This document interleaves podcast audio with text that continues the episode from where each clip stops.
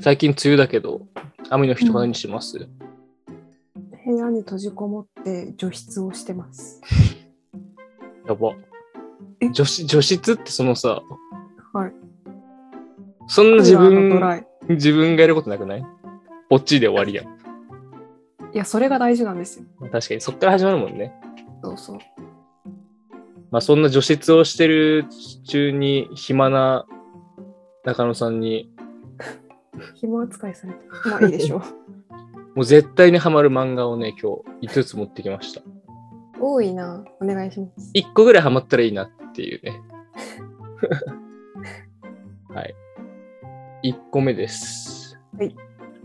高度に発達した医学は魔法と区別がつかない。ですね。なんか聞いたぞ。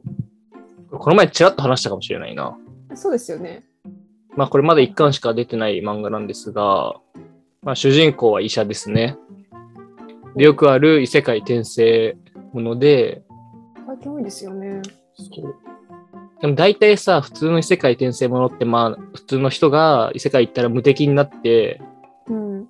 なんか最強だ、みたいなはいはい。そうです、ね。話。が多いんですけど、今回のは、その、魔法とかのあるそういう世界観で、医学が、現代医療を通用するのかみたいなうーん。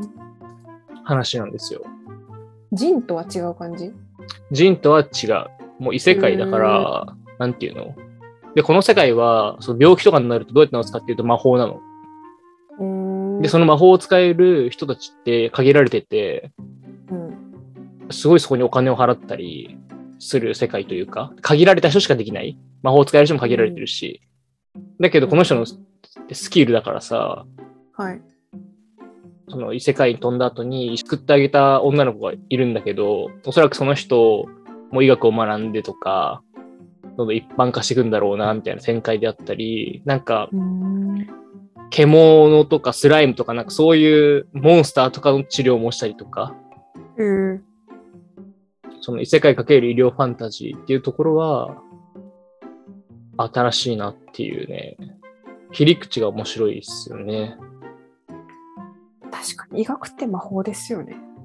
そう、ほぼ魔法なんだよね、なんか。ね。という1個目でございます。へえ。なるほど。 2つ目。はい。昭和商店。うん。これはですね、高校生漫才師うん。が、まあそのお笑いの頂点を目指すですね、青春漫画ですね。おう。あんま聞いたことない。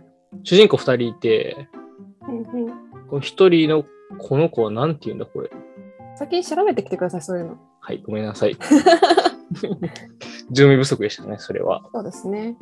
あ失礼しました。しじまそう、しじまっていうね、主人公がいて、この子はめちゃめちゃお笑いのセンスがあって、そのうんラジオとかでハガキ職人なのよ。ああ、いますよね。そうそうそうそう。センスある人いるじゃん。うん、なりでためい、あれは。いや、なりたいよね。憧れるじゃん。なんだけど、人前に出るとめちゃめちゃ緊張しちゃうの。ああ、そう。っていう、しじまくん。で、もう一人が、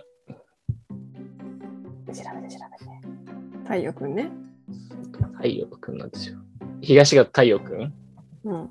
この子は、まあ、ネタとかは全然作れないんだけど、もう表現力、ピカイチ。まあ、天才子役なのよ。あ。ああ、なるほどね。そう。だから、が組むっていう。なので、人前緊張しちゃうけど、センスがあるそのネタを太陽くんが演じて、うん。で、まあ一人だけだとお互いお笑いっていう観点だと足りないわけですよ。漫才っていう観点だと。ほう。サイエンスがあっても人まで緊張しちゃうから、何も表現できないし、体育の方はさ、めちゃめちゃ表現力とかあって、うまいけど、伝えるネタが作れない。うん。その二人は噛み合って、二人三脚で、まあ、お笑いの頂点を目指していく青春ストーリーでして、笑いをテーマにするさ、漫画ってあんまなかったなと思ってて、うん。そうなんですよね。主人公がね、漫才師ってあんまないじゃん。確かに。なんかそういう映画とか、ネットフリックスであるような気もしつつ、漫画ではないですよね。そうなんだよね。うん、新鮮。緊張感ってあるんですかこれが受けるかな、ドキドキみたいな。それはめちゃめちゃあって、大会とかに出るのね。あるんだ。へえ。そう。で、今って高校生漫才師とか、高校生 M1 とかもあるし、へえ学生 M1 か。なんか高校生とか大学生とかもあんのよ。アマチュアのね。へえ。その高校生漫才師で有名な人たちがいるとかそういうのもあるし、その人のファンがめちゃめちゃ多いから、この場所では絶対にこの大会は受けないんだよね、みたいな。ありますよね。そうそう。で、その、そういう目で見るじゃん。ファンたちっうんうてん。。みたいな話があったりとか、ちーそう。だから、いそのじょ会場を見てネタを書き直すとか。うわ。そう天そう才やそん、しじまくん。う。まあ、そんな感じですよ。ワンディみたいですね。え いや、一人一人が才能あって、みたいなところが。 いや、ちょっとよくわかんないけど、なるほどね、オッケーオッケーオッケ 松陰に行こうですね。三つ目は。ー。うん。これはもう、吉田松陰、歴史ものの漫画でして、好きですね。大好きですよ。はまあ、その吉田松陰をいろんな人の角度から見ていく。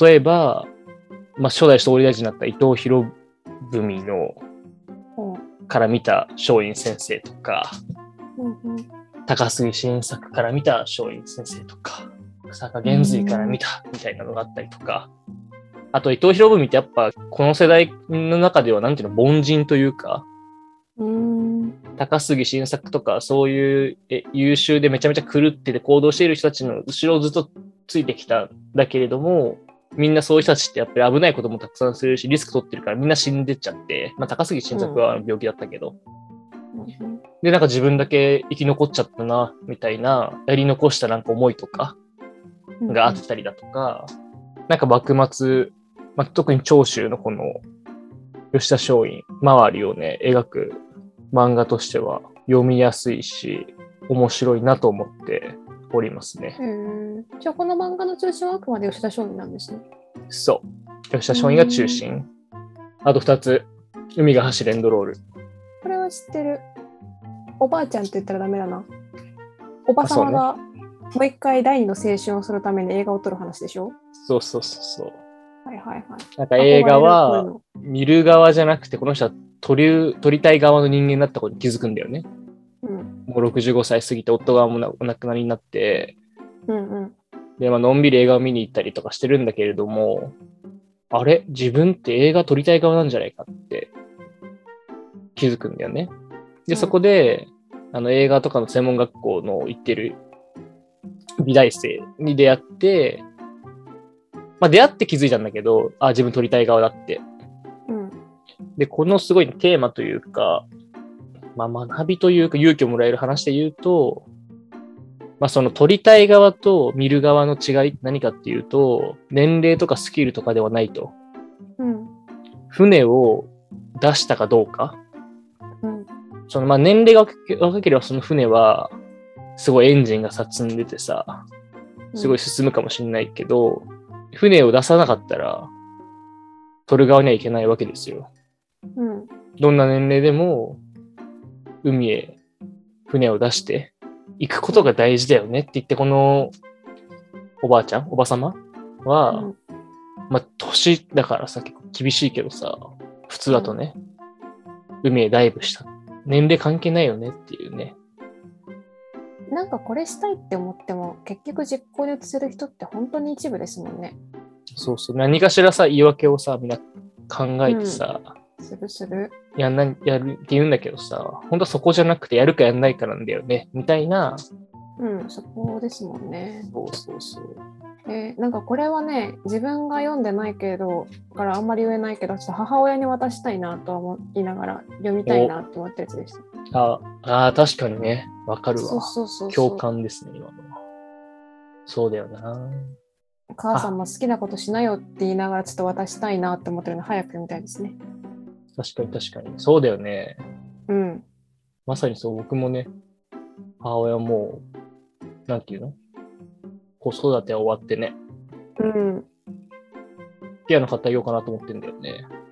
いいと思そうずっとピアノ昔からやってて弾きたいけど、介護もあるしな、ピアノも高いし、みたいなので。いや背中を押してあげるじゃないけどね、ね。いい話ですね。はい。最後。これ本命、うん。えあかね話。ー、落語正解です。これ高校生、女子高生落語家うん。なんですよ。17歳になった茜が目指すのは落語界の最高位、真知なることっていう、まだ一巻しか出てない漫画だとは思うんだけれども、まあ落語頑張るのよ。弟子入りとか。かしたりね。はいはいはい。この子はなんで落語をしたいと思ったんですかうんとね、幼い頃、父の魔法のような落語に見せられて、あ、じゃあお父さん落語家なんだ。そう。うーん。お父さんの下に弟子入りするんですかこいやれ、ネタバレネタバレなので、あでもちょ、お父さんじゃない。あ、そうなんだ、うん。